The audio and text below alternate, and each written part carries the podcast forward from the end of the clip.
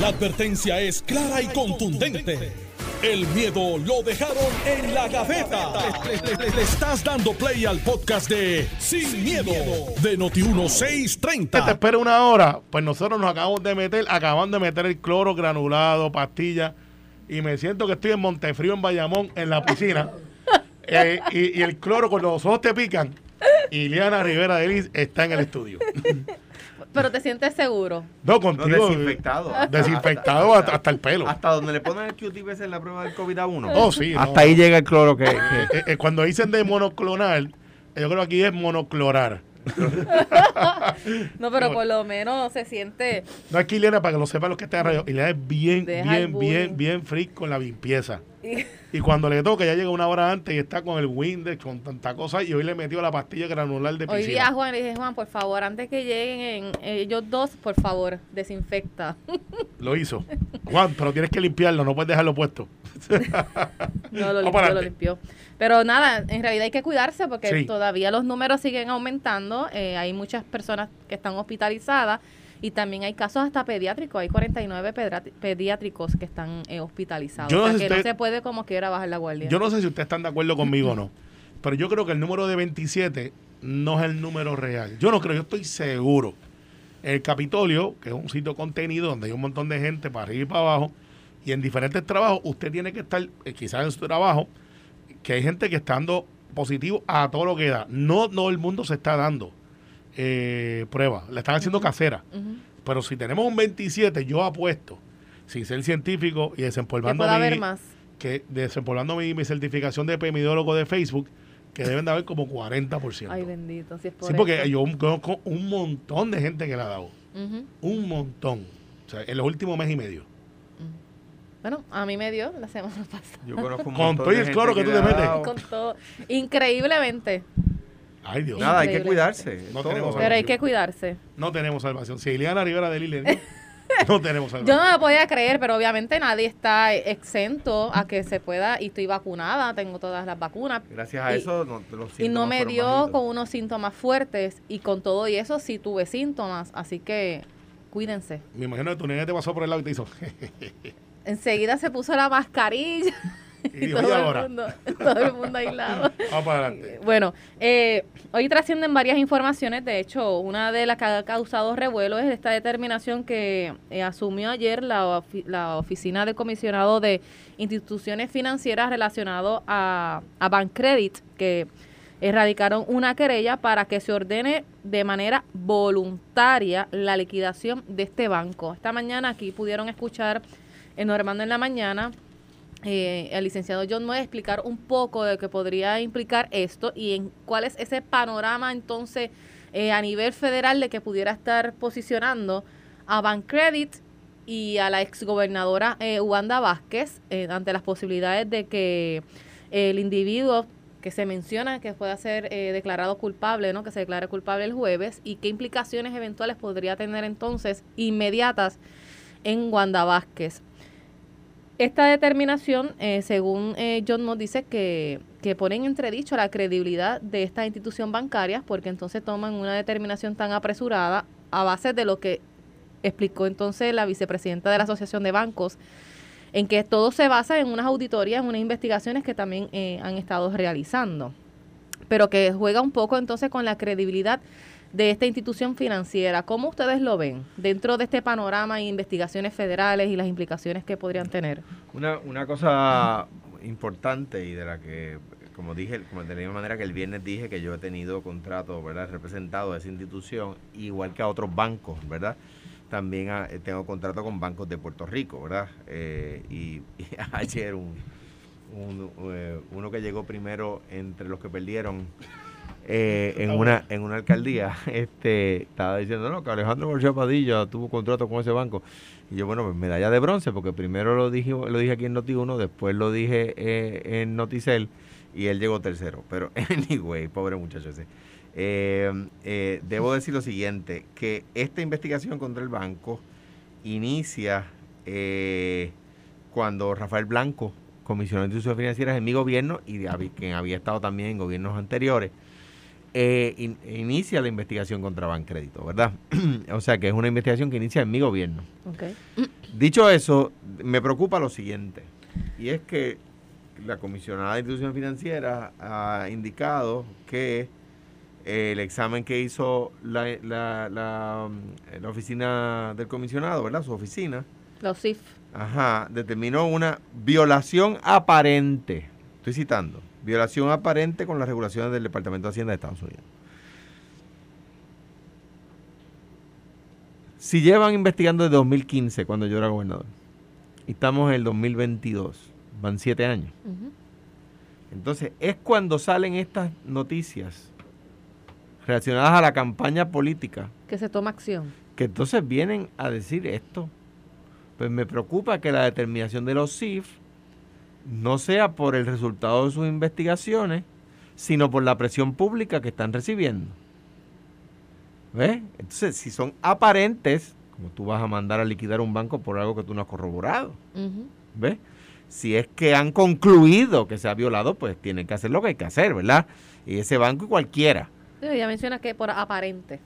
pero, pero estoy citando, ¿verdad? De nuevo, la cita del periódico, página 4, el Nuevo Día, eh, columna de la izquierda, último párrafo, dice, un examen identificó una violación aparente. Eh, claro, más adelante dice, los CIF identificó que la institución bancaria internacional falló a someter varios informes de actividades sospechosas y sometió tarde 22 reportes de actividades sospechosas.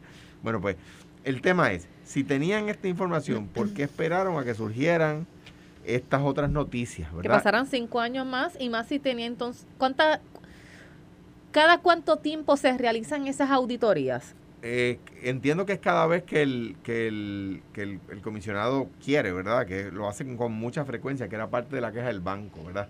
Ahora bien, dicho eso, o sea, que le queda, queda todo el tiempo, dicho eso, lo, lo único que me preocupa es que sea ahora, ¿no?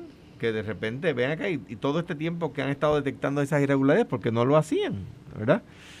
Quizás eso tiene respuesta. Estoy seguro que la comisionada, que es una persona seria, de quien lo único que tengo son buenas noticias, ¿verdad? Buena información, no tengo ninguna información negativa de ella.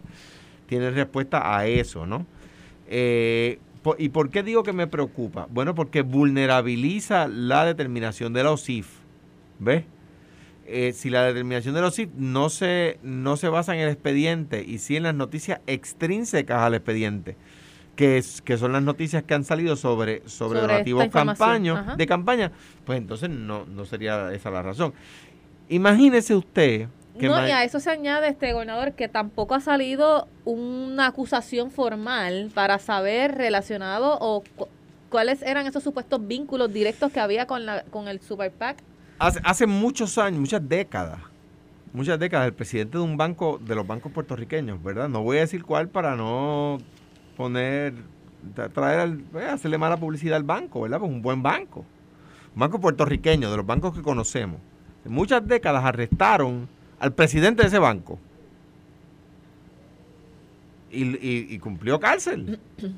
Fue declarado culpable. En los CID no cerró el banco.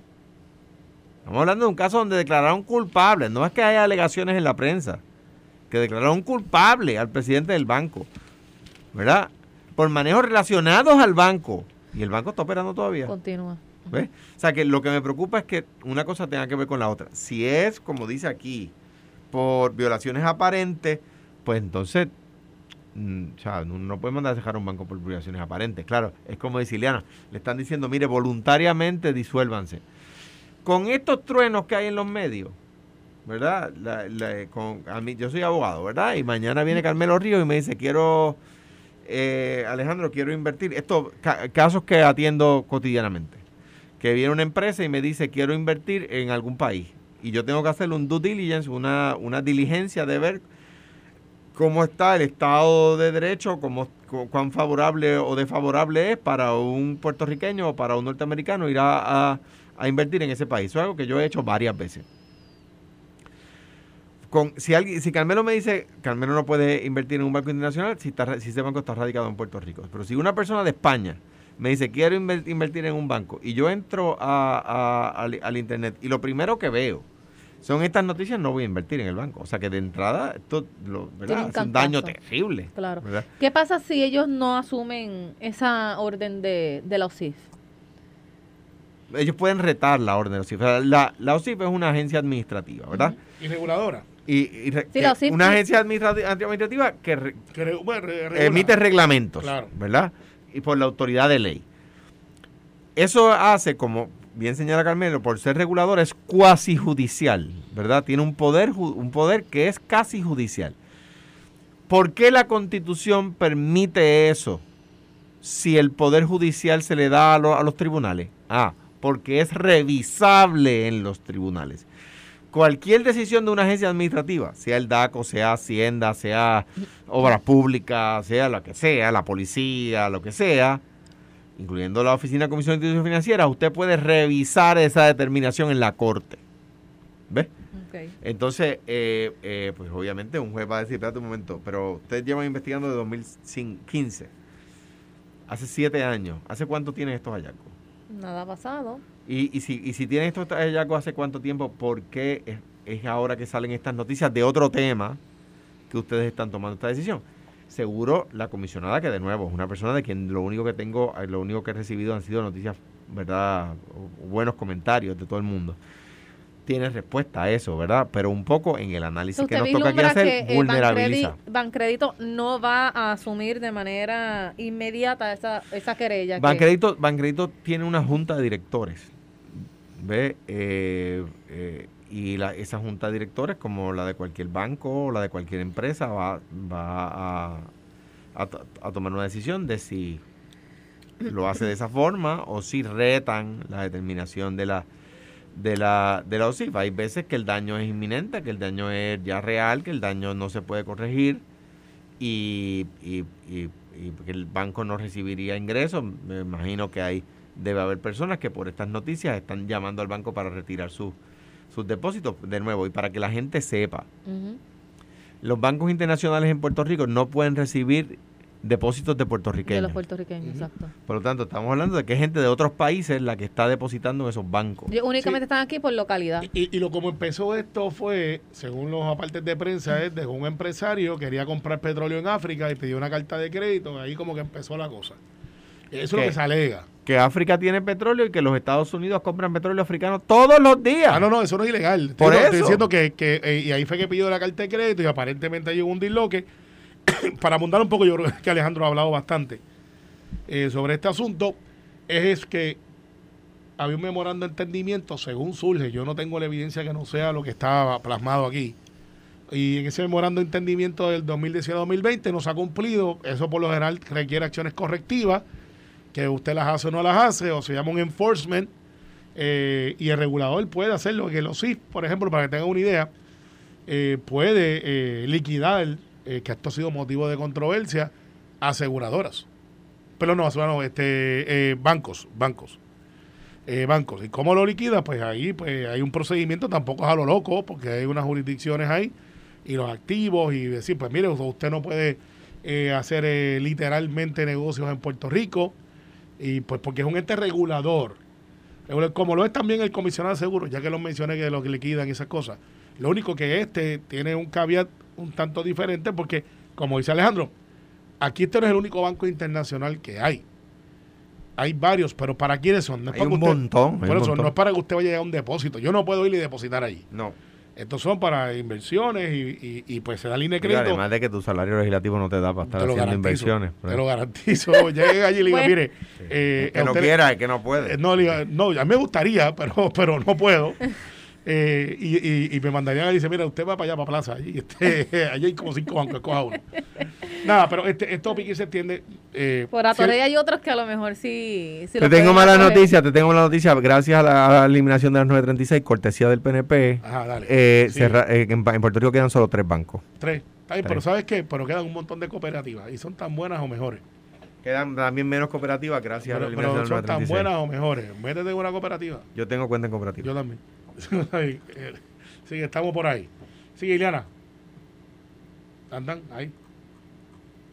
Este caso abre la puerta a que se continúe complicando lo que es la investigación federal eh, que involucra, porque sabemos que el presidente, que es lo que ha trascendido, estaba haciendo donativos alegadamente, y, ¿verdad? que son ilegales porque es un extranjero, es un venezolano, a la campaña a través del super PAC de la exgobernadora Wanda Vázquez. Bueno, es que eso no es lo que se está planteando ahí literalmente. Se está planteando de que una encuesta que se toma, se toma como donativo eh, para ver ese instrumento. Después me alegan que esa encuesta se hizo pública.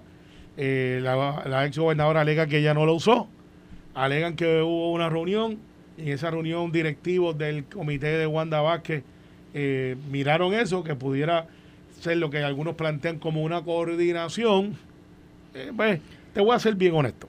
Eh, y tú sabes que yo estaba en el otro campamento. Aquí este, se está investigando, yo creo que todas las campañas de financiamiento, porque esto del PAC y, y, y he dicho, pues si estamos en una, estamos en la otra. Pero los señalamientos de ilegalidad han sido solo contra del PNP. Eh, no, no, No, contra- yo solo digo eso, Contra el ¿verdad? PNP no, del PNP no, contra el PAC allá. y- los PACs que estaban a favor o en contra Exacto. del PNP dentro de los candidatos del PNP. exacto, pero no es del PNP. Pero solo del PNP. Eh, pero no del PNP. Solo con candidatos pero del PNP. Tú sabes que en el campo las patitas se guisan, ¿verdad? Y, también déjalas que hierven para que ablandan. Porque ya Charlie dijo, no, conmigo no, yo no tengo que ver nada con eso ahí. Veremos a ver, las noticias cambian. No, ya, ah, pero son, son- ta- pero te has fijado que son, son Está candidatos bien, del PNP. Unos llegan primero, otros después, pero todos llegan en la carrera. Así que vamos a ver. De Vamos hecho, a ver. en la, en la Como historia- diría la canción de salsa, tú dices, no van lejos los de adelante si los de atrás corren más. Exacto. En Así la que historia- esperemos a ver, ojalá que no, ojalá que no, de verdad, ojalá que no. En la historia del, del periódico Hoy Nuevo Día mencionan a, a Charlie Delgado. Bueno, como- lo que dice es que están viendo no a la campaña del delegado, pero el dona- la legalidad del donativo no es lo que está cuestionada. No, no, claro, pero es, es- todo está vinculado, porque si no se da la investigación de las autoridades federales, quizás los CIF no viene y determina este pedir. Eso es el problema, que no, no, no a mi juicio, ¿verdad? Como decía, y lo repito, si usted arresta al presidente de un banco, por eso puede cerrar el banco. En este caso no ha arrestado a nadie, ¿verdad? No ha arrestado a nadie. Pero vamos a poner el caso extremo, que cogen al presidente de un banco, lo arrestan, lo procesan y, se y lo declaran culpable, que aquí nada de eso ha sucedido. ¿Puede cerrar el banco por eso? No, tiene que cerrarlo por las investigaciones que se hacen del banco. Mi preocupación es eh, la aparente, la violación aparente. ¿Es suficiente para mandar a cerrar el banco? Pues no, tiene que, tener, tiene que ser corroborada, ¿verdad? Claro, ¿qué supongo yo que sucede ahora? Porque yo no sé de ese, de, de ese tipo de regulación, ese tipo de regulación yo no soy experto ni, ni, ni, puedo decir que, que- que tengo ningún tipo de pericia en ese tipo de regulación de OSIF, ¿verdad? Tengo Muy poco conocimiento del tema de, de- de la regulación de OSIF. Eh, yo represento bancos en otros temas. Eh, es sobre los hallazgos, ¿verdad? Y si los hallazgos, que, que coincide la determinación por una cosa fortuita o un tema de, ¿verdad? de casualidad, que cuando íbamos a emitir esta decisión es cuando surgen estas noticias, pues, pues yo creo que, que levanta dudas, ¿verdad? Dudas que de nuevo, por se tratarse de gente muy seria que trabaja allí, lo digo porque la experiencia poca, pero que he tenido con OSIF es de gente muy profesional, de primer orden, de primerísimo orden. Eh, me- ah, y, y y, de hecho, eh, quiero recalcar, fue bajo mi gobierno que empezó esta investigación. Bueno, pero Hay mira, un dato que ella añadió, el, eh, Natalia Sequeira, que es la comisionada de, de la comisión de... La, presi- la comisionada OSIF, Exacto. la institución financiera. que esta orden se produce luego que Bancrédito incumpliera con el requerimiento realizado en diciembre de nombrar un comité independiente de tres directores que tomaran el control de la administración del banco y que aparentemente esto no se hizo y esto constituye una medida de prevención de lavado de dinero. sí, ¿qué, qué es lo, qué es lo que se le acusa a los bancos internacionales? Porque tú no quieres tributar allá y quieres mandarlo para acá porque puedes entonces no reportarlo donde generaste el, El supuesto dinero. paraíso fiscal. Eh, eh, bueno, No, pero paraíso fiscal no. es otra cosa. No, exacto. Eh, es otra cosa. Es cuando tú tratas de, sacar el dinero de un lado, meterlo en otro para que no tribute igual allá. Pues paraíso fiscal tú vas y te declaras y dices, yo estoy aquí, dame esa exención y tienes que cumplir con el con, con las exenciones. Hay gente que dice que la ley 2022 o el acta 2022, que ahora es 60, es un paraíso fiscal. Pues usted pudiera plantear eso, porque la persona que viene de afuera, en vez de tributar un 30 y pico, acá tributa un 4 o un 10 o lo que sea. Eh, y no tributa lo mismo que allá. Pero eso no es lavado de dinero. Lavado de dinero es que tú no reportas allá y dices, no, yo lo, yo lo generé acá, en el otro lado. Y lo escondes en... Y, y, y de aquí pues pago menos, pero en verdad el dinero viene de allá. Y lo que hiciste fue un malabarismo bancario que dice, sí, pero yo lo deposité aquí, acá en África, pero se refleja en la cuenta de Puerto Rico. Por ponerle una, y por ahí empieza a decir, pues así que ese dinero yo lo tributo en Puerto Rico, donde tengo un decreto eh, que es legal en el sitio, pero no fue donde generé el dinero que era al lado de allá. Son maromas eh, que no todo el lavado de dinero tiene que ver con droga. no, no muchas veces sí. Eh, pero tiene que ver con negocios que tú no quieres plantear en el otro lado. Yo te voy a hacer una pregunta a Carmelo. Hmm. Sí, esa foto a mí no me gusta. Junior es más flaco que tú. No, de, de, hablamos. Hablé con Junior, hablé con Junior ahorita, estoy molesto. Junior Pérez parece más flaco que tú. Estoy molesto, hablé con Junior ahorita. Vamos a una pausa y vamos a regresar para hablar eh, sobre eso que se menciona hoy de, unos contratistas, de, unos allegados. Vamos, que, vuelta, que, y vamos a hablar del título, los allegados. Allegados. Hmm, regresamos en breve. Estás escuchando el podcast de Sin, miedo, de Noti1630. Es que cuando dice suyo, pudieras pensar que soy yo. No, no, no, los parientes de él. del contratista. Esto es porque ayer también publicaron de que esta persona, eh, aparte de ser contratista, también era empleado de la Cámara de Representantes y tenía como lo que llaman por ahí doble compensación que no se supone que se tenga. No, no, supone, no, es ilegal. Es ilegal. Y, aparentemente, yo solamente voy a decir esto, ¿verdad? Para que, para Carmelo, digo, en primer lugar, en cuanto a la noticia en general, me parece que esta unidad investigativa del Nuevo Día hace una una gran aportación porque eh, eh, hay un montón de información aquí que, que no sabíamos y que yo creo que, va a generar muchas investigaciones, ¿verdad? Eh, yo creo que aquí hay gente que tiene muchas cosas que explicar, ¿verdad? ahora bien, se le daba se le daba dinero a este señor que ¿cuál es cuál es el caso? Que esta persona es empleada de la legislatura y además tiene una corporación a la que la legislatura le da chavo. Eso es ilegal. Esa corporación se llama, eh, lo digo ahora en un segundo, eh, porque aquí eh, dice algo muy, muy importante. Dice, la corporación se llama Centro Comunitario de Servicios a la Familia. Ahora dice el nuevo día en la página 10, columna de la derecha, debajo de preferencia por una corporación, dice, todos los legisladores y ex legisladores del distrito de Bayamón. Excepto Excepto el senador Ríos. Han seleccionado al Centro Comunitario de Servicio a la Familia como recipiente de millones de dólares de sus balances disponibles en el Fondo de Mejoras Municipales. ¿Verdad? O sea que yo, no porque sea mi compañero aquí, pero la verdad es que tengo que decirla. Eh, eh, Carmelo, de acuerdo a la propia unidad investigativa del Nuevo Día, que de nuevo le, le felicito por esta investigación, ¿verdad? Porque no solamente dicen a quienes le dieron dinero a este tipo, que además de ser que era empleado de la, de, la, de la legislatura, ilegalmente tenía una corporación que recibía fondos de la legislatura, ¿verdad? Esto lo da destapado el nuevo día, él tiene el nuevo día el detalle, ¿verdad? De decir que todos los legisladores y legisladores del distrito de Bayamón, son todos PNP, todos PNP, excepto el senador Ríos, le daban a esta, a esta corporación. Claro, en la página siguiente dice, que Carmelo va a explicar ahora a qué se refiere cuando dice que le dio dos mil dólares y 1.267 a otra persona, a una señora de apellido Torres Torres. Torres Torres. Claro, mira, esto es una investigación, ayer tuvo cuatro páginas. Eh, tiene que ver sobre la figura de Joe Huerta. De, mucho contenido. De, no, yo tuve la entrevista con los periodistas que no escogen los títulos, by lo que quiero decirles es que lo que quiero decir es que no es no es basofia lo que están diciendo ahí. Hay mucha información y cuando el periodista tiene el detalle de decir, mire, todos menos este, es que investigaron, ¿verdad? Y eso está ellos, bien. ellos investigaron todo, todo. Y detalle hasta los vínculos, porque hasta se cuestionan de cómo ese individuo también fue a parar a la autoridad de tierras.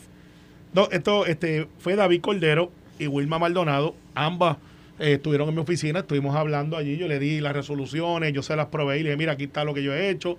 Porque aquí el hecho era que había una entidad, que es esta de la familia, que recibió dos millones y pico de dólares de no tan solamente legisladores del distrito de Bayamón, de todo Puerto Rico, eh, hasta Nalmito le había dado. Pero este resulta que este tipo es, activista del PNP en el distrito de Bayamón. Claro, pero entonces, y tenía muchos legisladores de todos lados este, dándole a esa entidad que a su misma vez se viraba y daba servicios eh, ya sea de comprar materiales, lo otro, y los legisladores iban allí.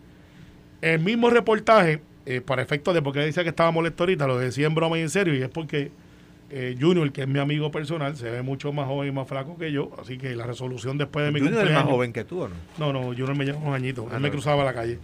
Entonces, lo que plantea un poco más en serio ahora es que en la noticia detalla que yo no le he dado dinero a esta, a Corporación. esta corporación, que eso es correcto, o sea, es un párrafo.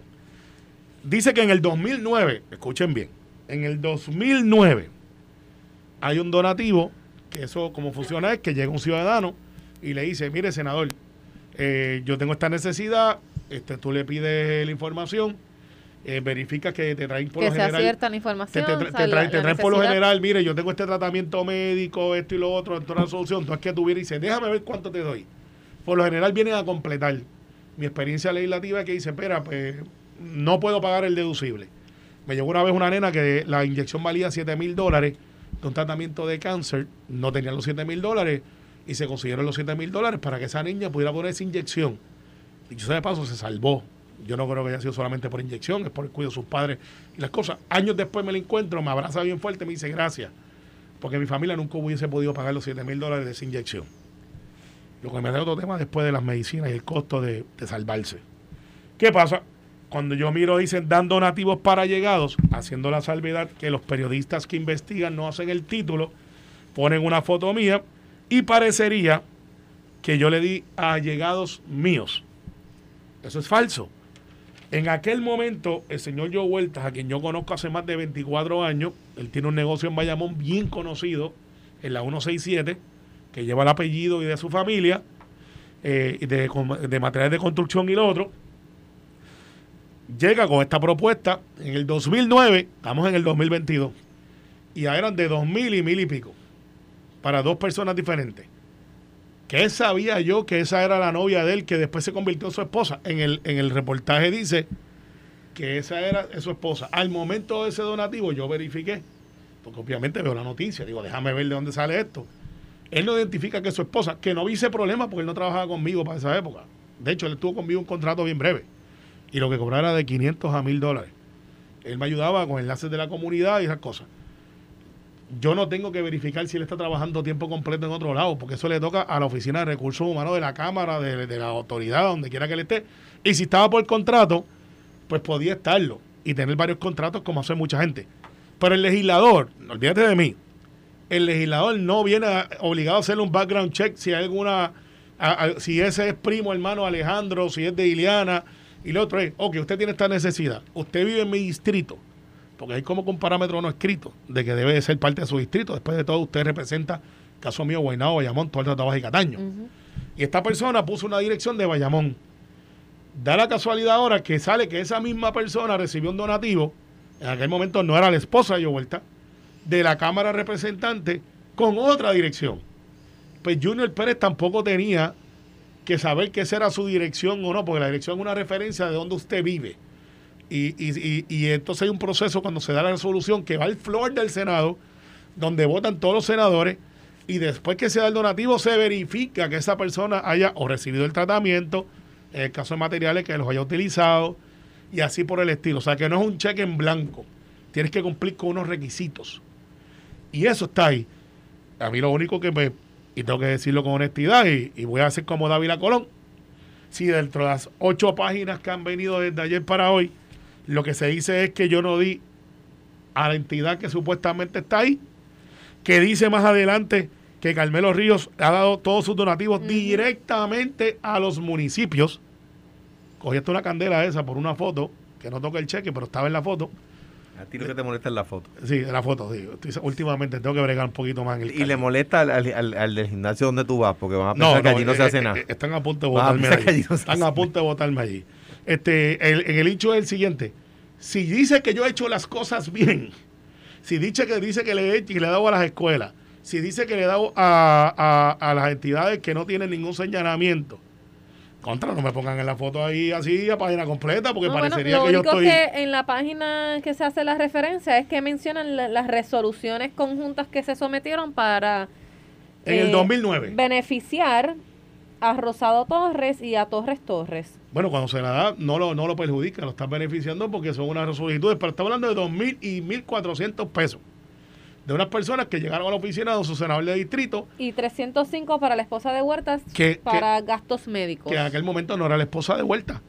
O sea, no es como que, y si hubiese sido la esposa de Huerta, vamos a ponerlo, vamos a llevarlo al límite. o sea, ustedes que es pura casualidad que toda esta información que ha trascendido y los vínculos que se hacen, pues es como que, wow, qué casualidad que a esta persona, pues siendo contratista, siendo empleado, teniendo una corporación, aquella también, y ahora, ahora, ahora vamos, a esos fondos. Ahora vamos, vamos a la verdad y nada que la verdad.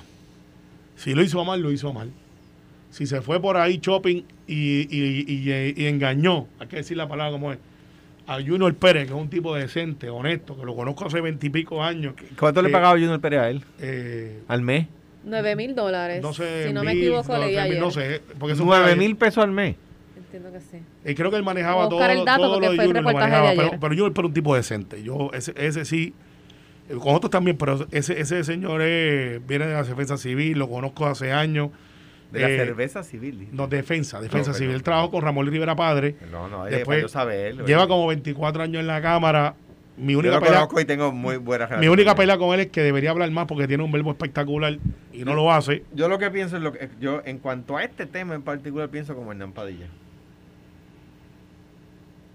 Hernán Padilla dice en el periódico de hoy, Hernán Padilla dice, muchos fundadores y seguidores del Partido No Progresista están, él dice estamos, preocupados con el rumbo que lleva la colectividad en los últimos tiempos no le preocupa al actual liderato del PNP que miles de seguidores estadistas hayan optado por expresar su frustración diciendo públicamente que son estadistas pero no del PNP.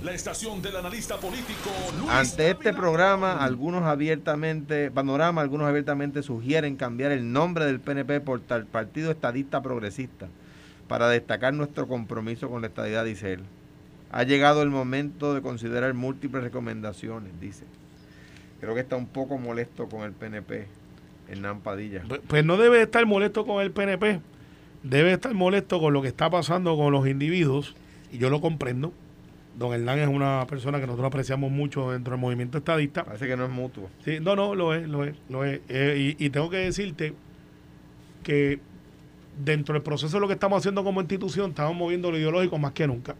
Estamos organizándonos más temprano que nunca Estamos dándole un rol activo a la juventud más que nunca. Vamos a organizar las mujeres ahora, que es un grupo bien poderoso. Pero, ya, ya, ya ¿cuándo, ¿cuándo, es la conferencia de para decirle a, la gente, mire, lo de la, la estadidad una cogería? No, eso no va a pasar. Bueno, ¿Ya tiene fecha esa conferencia yo creo que la de ustedes la semana que viene. Porque el ELA existe. No existe. El ELA es. No, no existe. Lo que, lo que ustedes quieren que sea. Ya, ya, ¿Cuándo que ustedes le van a decir al Valle, mire, la estadidad eso era un cuento pues, de pues, camino? Pues, pues, siéntate bien sentadito, pero si tú quieres, nos montamos un avión, en dos horas estamos y la traemos a Puerto Rico, que la merecemos porque somos igual de ciudadanos, con la diferencia de que ellos viven a tres horas de aquí y nosotros estamos en el medio del Caribe. O sea que los hawaianos te viven más lejos, tan peores. Pues la tienen a seis, pero está bien, pero la tienen. el puente es un poco más largo, pero si quieren meterte en ese hecho el estatus eh, ¿Pero cuándo, eh, envíen el memo a, el memo. Pero cuando le van a decir a la gente el memo a que, que ya está echando para atrás ya desafortunadamente porque era, era un gran ser humano y, un gran aportador Hernández Colón que todo el mundo dice que era el gatekeeper de Nidia porque Nidia le debía ese respeto a Hernández Colón en vida. Todo el mundo le debe ese respeto a Hernández eh, Colón. pero yo no estoy diciendo que no pero para efectos de Nida está echando para atrás y está ya diciendo, deja que breguen esos muchachos de la igualdad. Y somos más y no tenemos miedo. Oye, para allá. para, finalizar. No hay eh, proyecto de, estado, de estadidad en Estados Unidos. ¿A qué baja ¿Que baja? ¿A qué baja? Sí, a, que bajando llevan desde no, no, el 67 a que, que fundaron el partido. Eso quiere decir a bajando que llevan. A que hay votación. Pero que no pueden bajar más. A que hay votación. No pueden bajar más. Aquí hay votación. En el floor de la Cámara. Sí, a que hay votación. ¿Y, se va a ver el proyecto de ley? A que, a que hay votación. ¿Va a haber proyecto de ley? Eh, sí, a que baja. ¿Va a haber proyecto de ley? Sí. ¿Va a haber proyecto de ley? O sea, ¿lo va a firmar el presidente? Vamos a ver, ahí vamos. Porque la, que aspiran. En la Cámara decían que no se iba a ver. Aspiro yo todo, cada vez que decía respiro. que no. Aspiro cada vez que respiro. Mira, como Alejandro y yo tomamos café sin azúcar, por no decir que es otra cosa, vámonos, tú y yo, dale, entre panas. Que no voy a hacer que Hacienda no diga, usted no pueden hacer eso la ¿Qué cosa? Pues tú sabes. ¿Apostar un café? Sí. Dale. Dale, pero del, que te gusta a ti a mí. Que yo digo que no es porque el presidente no firma ningún proyecto de ley. Estoy diciendo que a que se va a aprobar en la Cámara. No, pero Y no. Va a votar a favor. Yo digo que no va a haber ningún proyecto Bueno, de ese ley. es el proyecto del acuerdo, eso- ¿no? Que se... Ah. que eso es una bobada se- una ¿Cómo- cogera de bobo. Otra vez libro? cogiendo. a Hernán lo Las dice noticias ahí. cambian. Mira, Hernán eh, Padilla lo está diciendo. Mira, pero para que estemos claros, eh, en esto de acá voy a cerrar ese capítulo. Si no se enteró por Noti1, no me llame después, porque era para eso mismo. Luego molesta es que dos parrafitos me dan una, una foto ahí, como dice David Colón, están buscando la figura, como dice un amigo fuera del aire, la que vende. Eh, eh, los periodistas no ponen la foto, no ponen el titular, pero ni son familiares míos, ni son gente allegadas a mí. Eso es falso. Y como verán, todas mis aportaciones se fueron a los municipios, a las escuelas, y no fue a ninguna de esas entidades que están hablando de reportaje de Yo Vuelta. Eso lenti, pero en, en defensa del periódico, el periódico lo dice. Lo dice, lo dice. Lo dice. Por- lo dice. Pero, pero como ponen la foto ahí, pues cualquiera diría, ah, míralo ahí, le dio A a, los lo que te primos. molesta es que en la foto sale, la verdad que... También, Como que también. te- tenía Bueno, o algo así. No, bueno, es que yo, una pues, abeja y era hay, alérgico. hay gente así. que la cámara lo ama y hay gente que no. Pues, Alejandro sale, eh, había trascendido información de que se espera que hoy eh, se discuta o baje a votación el proyecto para que se lleve a cabo un referéndum relacionado a lo del Cannabis. el cannabis. El eh, problema es que el referéndum, el referéndum plantea la descriminalización y si alguna vez yo pensé que eso era una opción, tengo que decir lo siguiente. Si tú solo descriminalizas y no legalizas, lo que haces es ayudar al punto. ¿Por qué?